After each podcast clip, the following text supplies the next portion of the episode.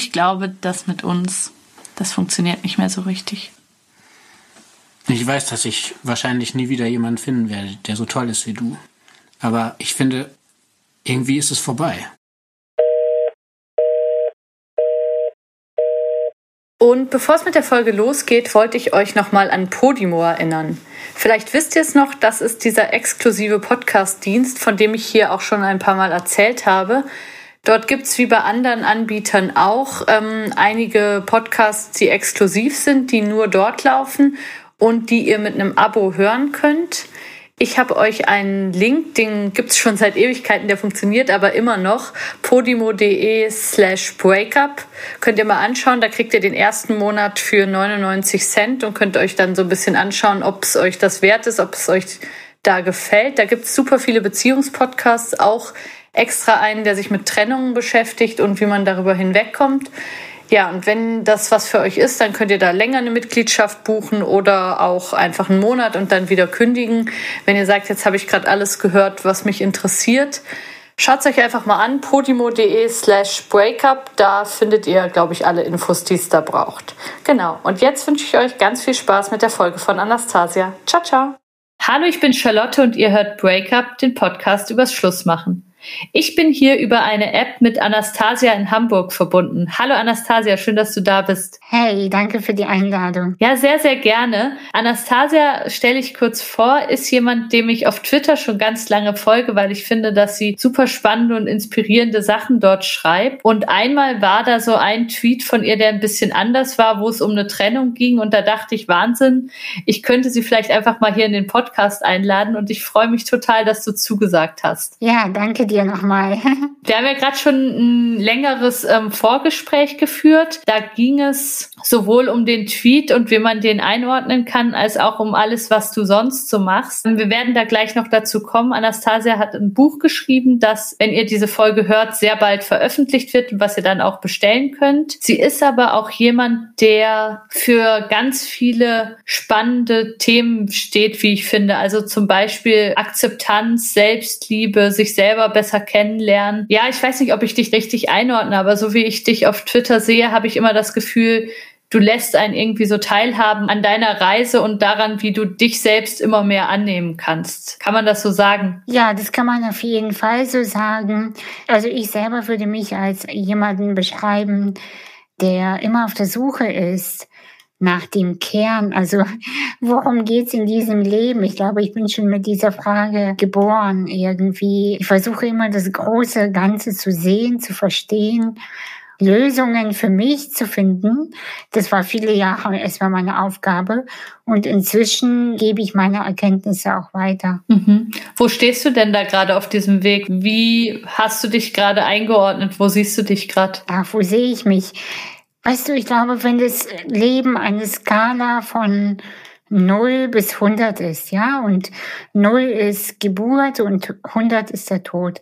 Ich glaube, ich befinde mich im Moment so auf der Skala ich weiß nicht, 47. Ich habe echt noch eine Menge zu lernen. Gleichzeitig habe ich dann auch das Gefühl, schon sehr viel gesehen und erlebt zu haben, dass ich keine Lust mehr habe auf dieses Drama und dieses Suchen und dieses Verfallen in ja, in irgendwelche Geschichten und so dieses Gefühl der tiefsten Melancholie, weißt du? Ja. Wenn man verliebt ist oder wenn man getrennt ist, dass man wie in so, in so ein Loch fällt. Hatte ich früher ganz schlimm. Das habe ich nicht mehr oder weniger und das freut mich total für mich selbst. Mhm. Das freut mich auch. Die eine Trennung, über die wir gerade gesprochen haben, das ist eine, die noch nicht so lange her ist, oder? Die ist jetzt ein Jahr her tatsächlich. Ja. Kann man so oder so sehen. Also lang genug, um jetzt im Podcast darüber zu sprechen. Ja. Aber noch nicht lang genug her, um das als eine Nichtigkeit abzutun. Nee, in der Nichtigkeit sind so Sachen ja meistens nicht. Ja.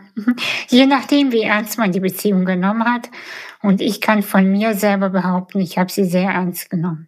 Dann fangen wir doch am Anfang von der Beziehung an. Wie habt ihr euch kennengelernt? Wie seid ihr zusammengekommen? Wir haben uns ganz klassisch, sage ich mal, über Tinder kennengelernt. Ja. Wir haben uns getroffen und zwei Wochen später sind wir zusammengezogen. Also das war Ach, so. Krass. Ja, ja, das war vielleicht auch ein bisschen das ganze Problem an der Geschichte, dass es zu schnell ging.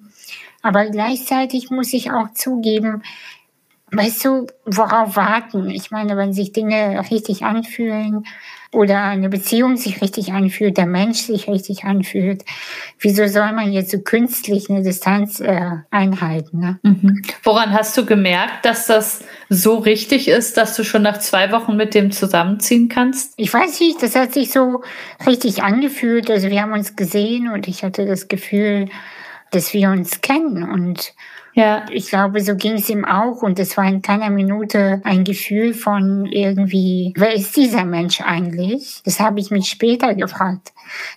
Nach der Trennung.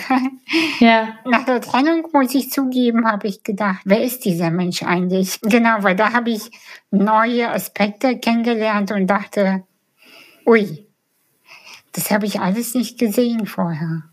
Ja. Und das fand ich spannend, genau. Aber in dem Moment verliebt und zusammengezogen. Es war irgendwie alles so, ja, so perfekt. Weißt du, es, das hört sich so ein bisschen pathetisch an, aber das war in dem Moment so. Mhm. Wie alt warst du da? Da war ich 30. 30. Genau. Ja. Hattest du davor auch Beziehungen oder warst du davor Single? Wie war das für dich? Ich hatte Beziehung, aber nie so ernste. Wir haben nie zusammen gewohnt oder so. Das Besondere war auch hier, ein Jahr vor dieser Beziehung bin ich fast gestorben. Ich hatte eine Nahtoderfahrung. Ja. Diese Nahtoderfahrung, über die schreibe ich auch unter anderem im Buch die hat mich so radikalisiert, weißt du? Ja. Sie hat mich so viel öfter fuck it denken lassen. Ja. Ich habe ja ein bisschen dumme auch Entscheidungen getroffen, vielleicht aber auch intuitiv, impulsiv. Und das war eine davon. Ich habe halt gedacht, wer weiß, ob ich nicht nochmal sterbe. Also natürlich werde ich irgendwann sterben, aber demnächst, ach komm, was habe ich zu verlieren, ist doch egal. Seit diesem Abend, seit ich fast gestorben bin, treffe ich viele solche Entscheidungen. Und seitdem geht's mir gut, aber es passiert auch einiges, was ähm, unangenehm auch ist. Aber ich glaube, das gehört zum Leben dazu irgendwie. Ja, das tut's. Kannst du von dieser Nahtoderfahrung noch erzählen? War das ein Unfall oder was ist dir da passiert? Du, es geht ganz schnell zu erzählen. Ich hatte schlechte Laune, war unaufmerksam und ich habe Fischstäbchen mit Salat gegessen. Und dann habe ich mich an Fischstäbchen verschluckt. Was? Ja, ich habe mich an der Panade äh, verschluckt. Ich habe sie eingeatmet und bin fast erstickt. Ach du Scheiße. Ja. ja, ja, die meisten Leute denken so Unfall oder irgendwie was Krasses. Nee, total banal. Okay. Ja, kann jederzeit wieder passieren. Okay, aber das ist jetzt, dass du an der Panade fast erstickt wirst, das liegt quasi an der Krankheit, die du vorher schon hattest. Oder kann das jedem passieren? Du, das weiß ich nicht. Also natürlich liegt das mit Sicherheit auch an der Behinderung. Ich habe Muskelschwund, aber ich habe eine Freundin, die hat sich als Kind auch mal an einer Weintraube verschluckt ja. und ist fast gestorben. Also es kann schon wirklich immer passieren. Also immer schön entspannt und langsam essen. Genau, für alle, die hier zuhören, bitte langsam kauen, ganz in Ruhe und dann erst den nächsten Bissen. Genau, und nicht so viel sprechen beim Essen. Genau, ja. Aber krass krass, dass das so einen Wandel bei dir ausgelöst hat, dass du dann gesagt hast, okay, was habe ich zu verlieren? Das finde ich total spannend. Naja, ich meine, das erzählt man uns allen und ich tue das ja auch im Coaching. Mhm. Man stell dir deinen letzten Tag vor. Wir denken dann immer, ja, ja, ich bin Mitte 30, ich bin gesund, was soll mir denn passieren? Und das stimmt ja auch irgendwie. Aber andererseits habe ich selber erfahren, du weißt nicht, was im nächsten Moment passiert. Weißt du einfach nicht. Und es kann jederzeit der letzte Moment kommen. Klar. Der Punkt ist halt, was möchtest du, wenn du im Sterbebett liegst, wirklich gemacht haben? Und welche Geschichten möchtest du dir selbst über dein Leben erzählen? Und an was möchtest du dich gerne erinnern? Und ich wollte mich nicht erinnern, wie ich Dinge abwege, wie ich Angst habe, wie ich etwas nicht hinbekomme, sondern ich wollte gern das Leben in der ganzen Intensität erfahren. Ja. Ja, und Intensität ist halt nicht nur schön, ne? Das stimmt, gerade in der Liebe. Ja, genau. Die Liebe, ich glaube, die Liebe ist etwas, was uns erinnert an den Tod. Warum das? Nichts macht uns so lebendig wie die Liebe und gleichzeitig die Ängste, jemanden zu verlieren, sind die gleichen Ängste wie das Leben zu verlieren. Ja. Und deshalb glaube ich, dass viele von uns, ich bin mir sicher, dass einige Menschen, die uns jetzt zuhören, bestimmt nicken. Wenn wir uns verlieben, fühlen wir uns an die Lebendigkeit erinnert. Ja. Alles kribbelt, alles fährt hoch. Und die Trennung erinnert uns aber auch an das Leben weil das uns an den Tod erinnert. Und da, wo der Tod ist, ist auch immer das Leben. Und dieses nach tiefe Fallen, diese Traurigkeit, das erinnert uns immer wieder daran, wie lebendig wir eigentlich sind. Ja. Und das ist ja auch oft dieses, wenn man jemand sehr liebt, dass man gleichzeitig auf einmal so Angst bekommt, was wäre, wenn der sterben würde oder wenn der nicht mehr da wäre. Ja, genau. Mhm. Und deshalb glaube ich, dass, ja, dass es sehr nah beieinander liegt. Lass uns noch mal zurückgehen in deine Beziehung, wo wir gerade angefangen haben. Du bist 30, ihr seid gerade zusammengezogen dann ist wahrscheinlich erstmal eine ziemlich schöne Zeit für dich begonnen, oder? Ja, ich glaube sogar für uns beide. Ich, ja. äh, zumindest hoffe ich das. ja. Ja, wir haben eine schöne Zeit gehabt. Wir haben zusammen gewohnt und umgesponnen, wie wir aufs Land ziehen und uns da ein schönes Leben machen. Ja, er hatte einen oder er hat einen Sohn mhm. und mit dem habe ich mich auch sehr gut verstanden und ich fand unser Leben so, also so unser Zusammenleben und unsere Begegnung so innig und unkompliziert schön.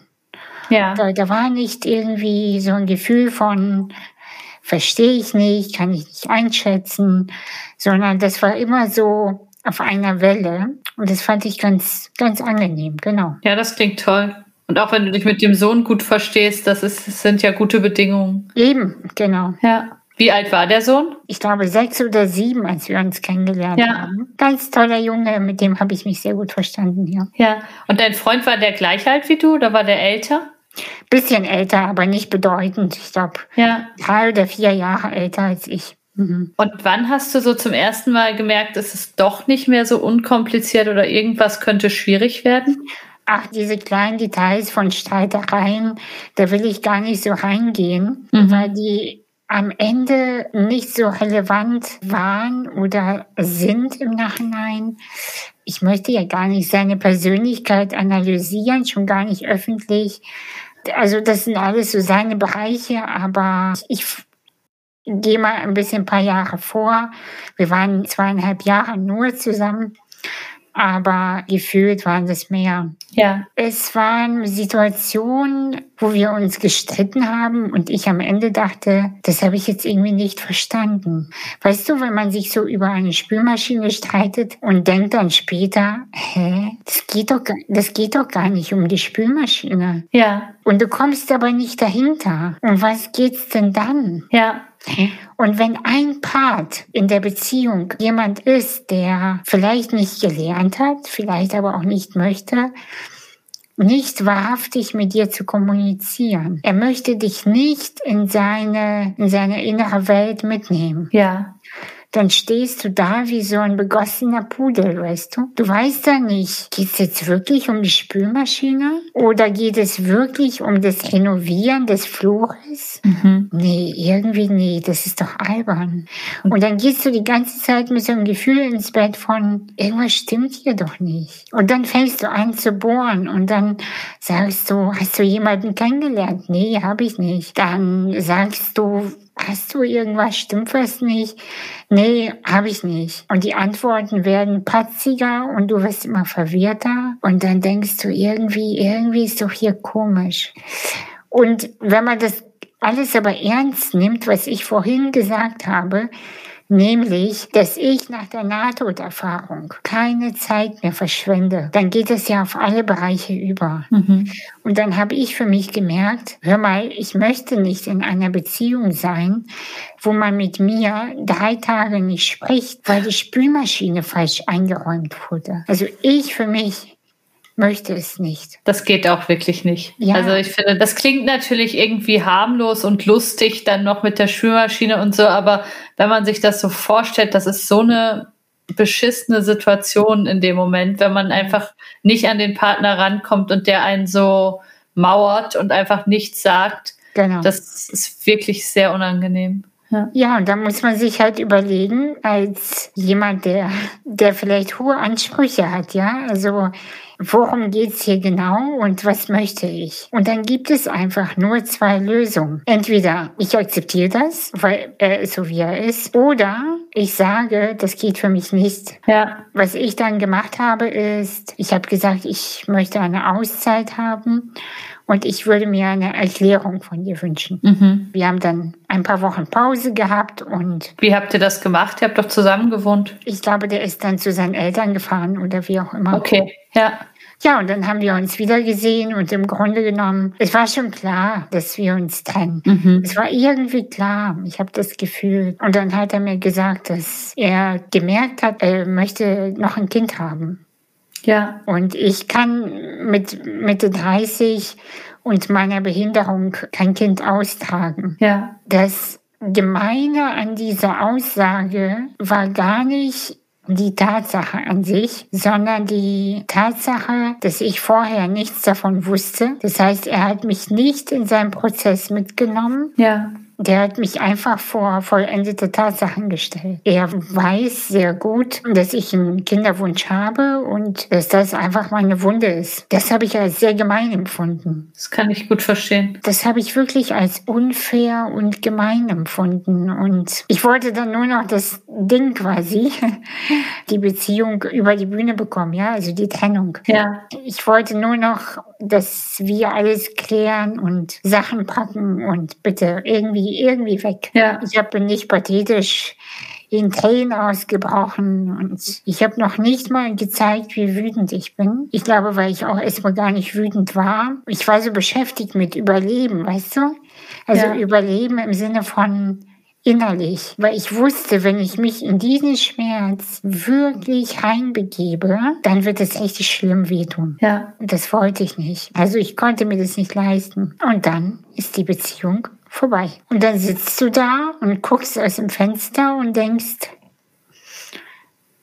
das ging jetzt schnell. Das ist krass. Und das war auch der Moment, wo ich gefragt habe, mich gefragt habe, mit wem warst du eigentlich zusammen? Wer ist dieser Mensch? Ja. Der so mit dir umgeht, dass zu sowas fähig ist, ja? Was ist seine Seele wirklich? Hast du da eine Lösung für dich gefunden? Bist du dem näher gekommen oder? Ich habe einige Monate mich damit beschäftigt und ich habe irgendwann gemerkt, es ist nicht meine Aufgabe, ihn zu verstehen, weil dann ja. bin ich ja schon wieder mit meiner Energie bei einem Menschen, der mir am Ende echt wehgetan hat und bin nicht bei mir. Und dann habe ich gemerkt, ich muss zurück zu mir.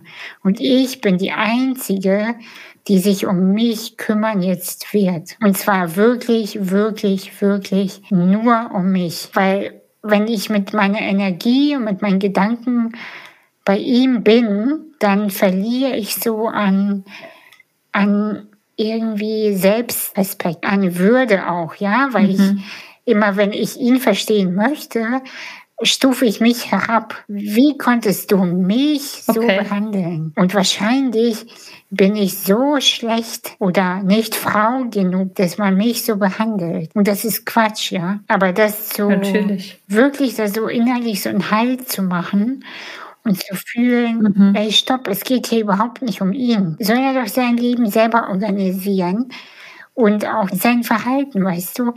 Weil dieser Mann, der muss sich jeden Morgen und abends vielleicht auch den Spiegel anschauen. Ich kann mich im Spiegel anschauen. Ich bin pur, ich bin sauber. Und alles andere, das ist sein Business, das ist überhaupt nicht mein Business. Ich muss ihn nicht retten, ich muss ja. ihn auch nicht verstehen.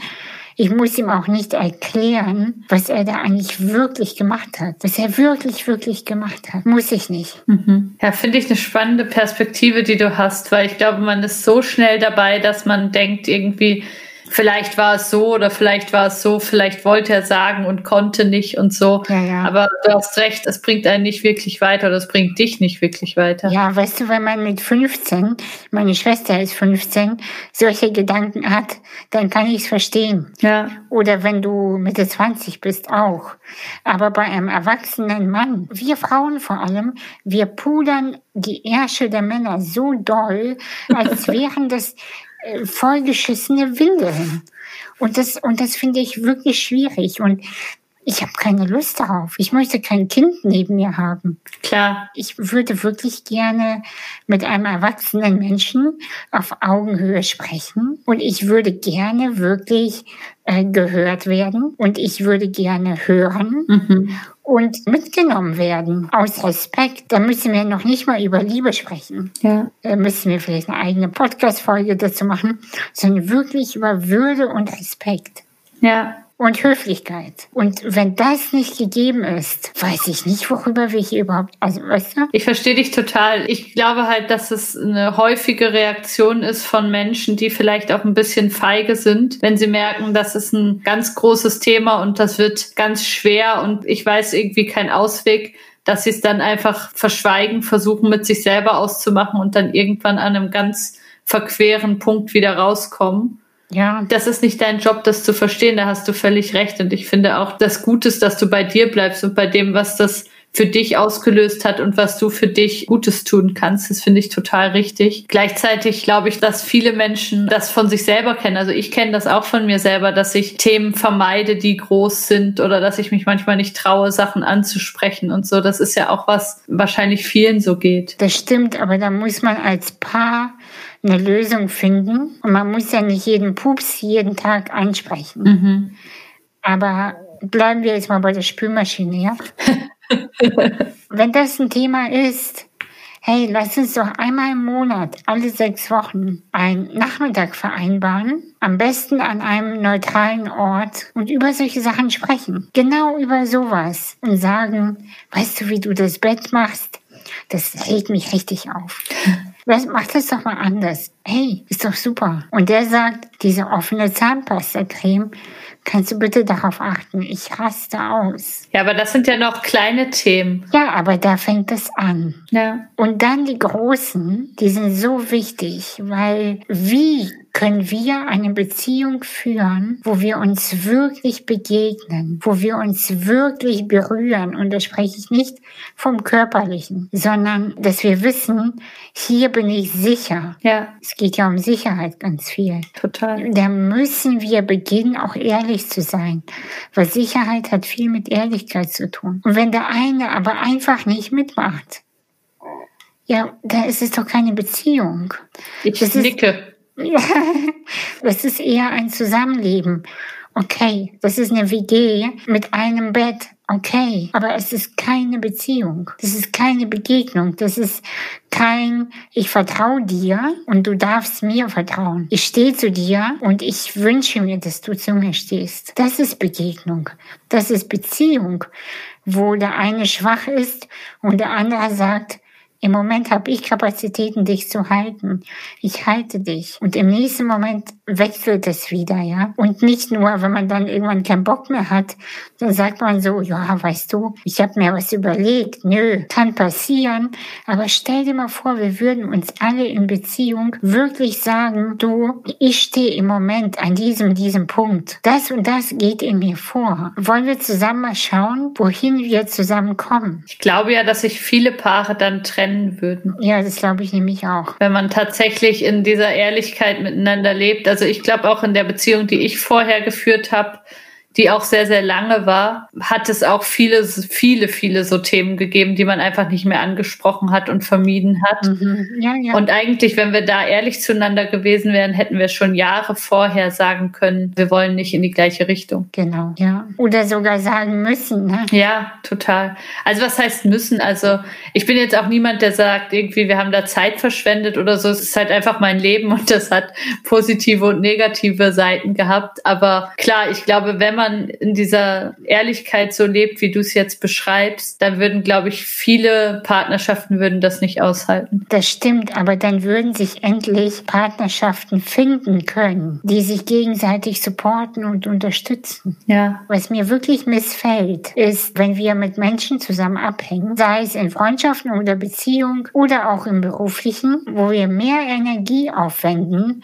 nicht über uns selbst zu wachsen, sondern um den Status, den wir eingegangen sind, aufrechtzuerhalten. Das finde ich ganz schlimm. Das gibt's auch viel. Ja. Ja, weil dadurch halten wir unser Energielevel so tief Und zwar mit Absicht. Und ich glaube, es wäre besser, wenn wir das freigeben, uns trennen würden oder in die Ehrlichkeit gehen würden. Und wer weiß, vielleicht würde der Partner dann sagen, wow, was für eine starke Person. Natürlich mache ich da mit dir mit. Klar. Ich möchte auch wachsen. Ich möchte nicht hier versauern und irgendwie auf diesem Punkt bleiben. Lass uns zusammen weitergehen. Und dieses zusammen weitergehen, das finde ich nicht nur in der Theorie, sondern in der Praxis. Weil in der Theorie nicken jetzt ja alle, die mir zuhören. ja, ja. Aber liebe Leute, nicht nur nicken, handeln. ja. Ja, und das tut weh. Und das muss man auch sagen. Die Leute wollen nicht, und ich auch nicht, dass es weh tut. Aber ich glaube, das passiert nur über den Schmerz. Nur über diese Ehrlichkeit, die unangenehm ist, können wir uns überhaupt mit immer weniger Masken, immer weniger Schutzanzügen begegnen. So. Jetzt habe ich einen Monolog gehalten. Nee, gar nicht. Ich habe dir sehr gerne zugehört. Ähm, ich habe mir jetzt gerade nur überlegt, du hast es jetzt gerade auch so auf das Berufliche ausgedehnt. Das finde ich ist interessant, aber da ist man noch an einem ganz anderen Ort, oder? Weil da geht's ja nicht unbedingt darum, dass Menschen mich exakt als den Menschen erleben, der ich bin, sondern auch ein Stück weit, dass man einen Job hat, für den man bezahlt wird und so. Wie würdest du das da sehen? Ja und nein. Ich verstehe, was du meinst und ich weiß, dass die meisten Menschen so denken. Ich persönlich, wenn man mir die Freiheit gäbe, würde ich gerne das revolutionieren. Ja. Ich alte Revolution, aber ich würde wirklich Menschen ermutigen. Weißt du, wenn wir gesehen werden wollen, und das wollen wir überall, unabhängig ob bei Aldi an der Kasse oder in der Beziehung oder im Job. Das ist am Ende immer gleich. Es ist völlig egal. Wir müssen uns lernen zu zeigen und zwar ehrlich. Ja. Nicht immer nur, weißt du, morgens aufstehen. Heute ist Montag. Ich ziehe Anzug oder Maske XY an, damit die Menschen mich als jemanden, der professionell ist, kennenlernen. Sondern ich glaube, wir wären viel entspannter, weniger gestresst, hätten auch weniger psychische Erkrankungen. Ich bin überzeugt davon wenn wir nicht die ganze Energie aufbereiten würden, uns immer irgendwie zu verstellen oder anzupassen. Ja, das klingt gerade sehr in mir an. Ich habe gerade einfach auch eine stressige Zeit bei der Arbeit und mhm. wo ich mhm. auch einfach, was ich eigentlich wirklich nicht mag, wo ich so also möchte ich es auch grundsätzlich nicht machen, aber gerade ist so eine Zeit, wo ich denke, jetzt musst du noch zwei, drei Wochen so funktionieren. Und jetzt musst ja, du das genau. aufrechterhalten und sonst fällt es auseinander. Das geht nicht, also ziehst du das jetzt durch. Und das kann genau, ich auch genau. mal machen, aber ich merke, wie viel Kraft mich das kostet und wie ja. wenig ich auf sowas eigentlich noch Lust habe. Also wie ich wirklich ja, so mit mir kämpfe und denke, ich bin kurz davor, alles hinzuschmeißen, einfach mhm. weil ich irgendwie weiß, nee, so möchte ich eigentlich nicht arbeiten. Ja. Und so gefällt mir das eigentlich nicht. Ja, ja, und natürlich ja. kann ich das jetzt machen und ich werde es auch machen und es ist auch okay. Mhm. Und es ist auch okay, jetzt nicht in der größten Frustration die Entscheidung mhm. zu treffen, okay, ich schmeiß alles hin. Das kann ja auch nicht die Lösung sein. Aber manchmal kostet das echt viel Kraft und bringt einen echt ein bisschen weg von dem, wie man eigentlich gerne arbeiten möchte. Genau. Und du kannst das Wort arbeiten ausweiten auf das Wort sein, mhm. weil die Arbeit oder die Beziehung oder was auch immer ist nicht getrennt von uns. Wenn wir schlecht, also gestresst arbeiten, dann geht's dir im Moment nicht gut. Mhm. Ja, voll. Ist korrekt. Weil wir immer sagen, äh, die Arbeit stresst oder die Beziehung stresst mich. Nein, nein, nein. Die Beziehung ist mein Leben die Arbeit ist mein Leben, das bin ich. Absolut. Und das nicht immer voneinander zu entkoppeln. Weil wo ist dann der Ort, wo wir dann selber sein können? Ist es dann nur noch die Dusche? Also, wo kann man denn einmal, einmal sagen, und hier muss ich nicht performen. Ja. Und hier muss ich nichts vorspielen. Hier muss ich nicht stark sein, hier muss ich nicht cool sein. Hier bin ich. Und wenn immer mehr Menschen, und das ist so der Kern meiner Arbeit und was ich für mich selber jahrelang gelernt habe, was passiert, wenn ich mich so oft es geht, ich weiß, es geht nicht immer, als ich präsentiere. Ich, das bin ich. Und dann spare ich unfassbar viel Energie. Und dann bin ich viel stärker. Dann habe ich einfach viel mehr Ressourcen, auch Entscheidungen zu treffen, die mir gut tun. Sehr ja? korrekt. Und ja. nicht dieses nur, oh, das muss ich noch abhaken, das noch abhaken. Dann natürlich haben wir keine Kapazitäten dann für ein Gespräch in der Beziehung, was wichtig ist was aussteht, weil wir permanent ja die Maske beschmieren. Ja. Ja, deshalb ermutige ich mich selbst und auch meine Klientinnen immer wieder zu sagen, steh zu dir und lerne du selbst zu sein. Und zwar von morgens bis abends. Das ist ein großes Ziel. Oh, ich weiß. ich weiß. Du hast jetzt gerade von deinen Klientinnen gesprochen. Man kann Coachings bei dir buchen, nicht wahr? Ja, man kann Coachings bei mir buchen. In meinem Buch schreibe ich auch über diese Themen. Jetzt erzähl doch mal, wie heißt dein Buch? Ach ja, stimmt, den Namen haben wir noch gar nicht. Das heißt, du bist in einer Krise. Herzlichen Glückwunsch. Jetzt wird alles gut. jetzt wird alles gut? Ja, jetzt wird alles gut. Weil ich glaube, der Moment, wo wir eingestehen, scheiße, mir geht's überhaupt nicht gut, ab dem Moment fängt die Heilung an. Ja. Das ist meine tiefste Überzeugung. Ja. Ja, für mich war das ja damals ähm, vor zwei Jahren so ein Punkt, wo ich das Gefühl hatte, ich bin so richtig am Nullpunkt, also wo ich irgendwie so viel schlechte Nachrichten hatte und wie sich so viel in meinem Leben verändert hat, dass ich dachte, das waren ja noch nicht mal meine Ängste. Also es ist jetzt noch viel beschissener gekommen, als ich es mir überhaupt erfürchtet habe. Mhm. Und diesen Punkt, das war so gut für mich. Also ich habe daraus so viel machen können und irgendwie auch schon ganz, ganz, ganz schnell gemerkt, es geht mir nicht so schlecht. Also es war ganz schnell, dass ich irgendwie aufgewacht bin und dachte, ah, eigentlich ist ja alles ganz furchtbar so in der Theorie. Ich mag auch gar keine Freunde anrufen und erzählen, was gerade bei mir los ist und so, weil ich es so schrecklich finde. Aber wenn ich jetzt aufwache und aus dem Fenster schaue, geht's mir überraschend gut. Mhm. Ja, das verstehe ich. Und das war ganz interessant und ich konnte auch viel darüber lachen. Also ich konnte auch viel darüber lachen, was gerade die Situation war, dass ich irgendwie keinen Job mehr hatte, dass meine Beziehung gescheitert war und dass ich auf einmal eine blöde Diagnose hatte und alles kam so zusammen. Mhm. Und trotzdem war ich in der Zeit eigentlich fast mehr bei mir, als ich es jetzt bin, muss ich echt ja, sagen. Ja, ja, genau. Und deshalb darf man auch dankbar sein, wenn, ich sag mal, wenn die Scheiße wieder vor der Tür liegt, dann ist es zwar unangenehm, weil es viel Arbeit bedeutet, aber es ist auch ein bisschen gut, weil dann hat man endlich die Kapazitäten aufzuräumen oder den Bedarf. Also man spürt die Notwendigkeit. Ne? Weil wenn alles gut ist, wieso sollten wir dann auch Dinge verändern? Ja. Wir werden ja, so tickt leider der Mensch. Weißt du, der Mensch könnte ja vom Ding her, wenn er permanent die Wohnung aufräumen würde, dann müsste er auch nicht irgendwann alles geballt aufräumen. Ja? Das würde gehen, aber das, so ist der Mensch ja nicht. Mein Freund ist so. Der räumt immer auf. Siehst du, schlauer Typ, weil dadurch spart er Zeit. Ich glaube auch, ja. Ja, weil wenn man Staub wischt, obwohl da kein Staub ist, dann kannst du konstant die Wohnung sauber halten und rast es nicht aus, wenn alles auf einmal kommt.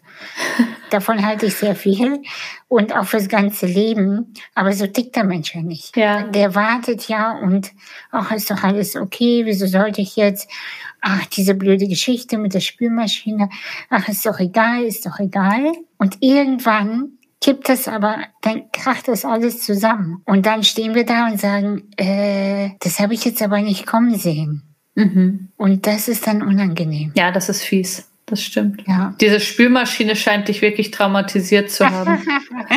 Nein, überhaupt nicht. Das ist eigentlich so eine Geschichte nur, weil ich glaube, die kommt in sehr vielen Haushalten vor. Mhm. Man nimmt sie nicht so ernst, weil man denkt, es geht ja um die Spülmaschine. Mhm. Aber es geht niemals nur um die Spülmaschine. Das stimmt. Ja. Niemals.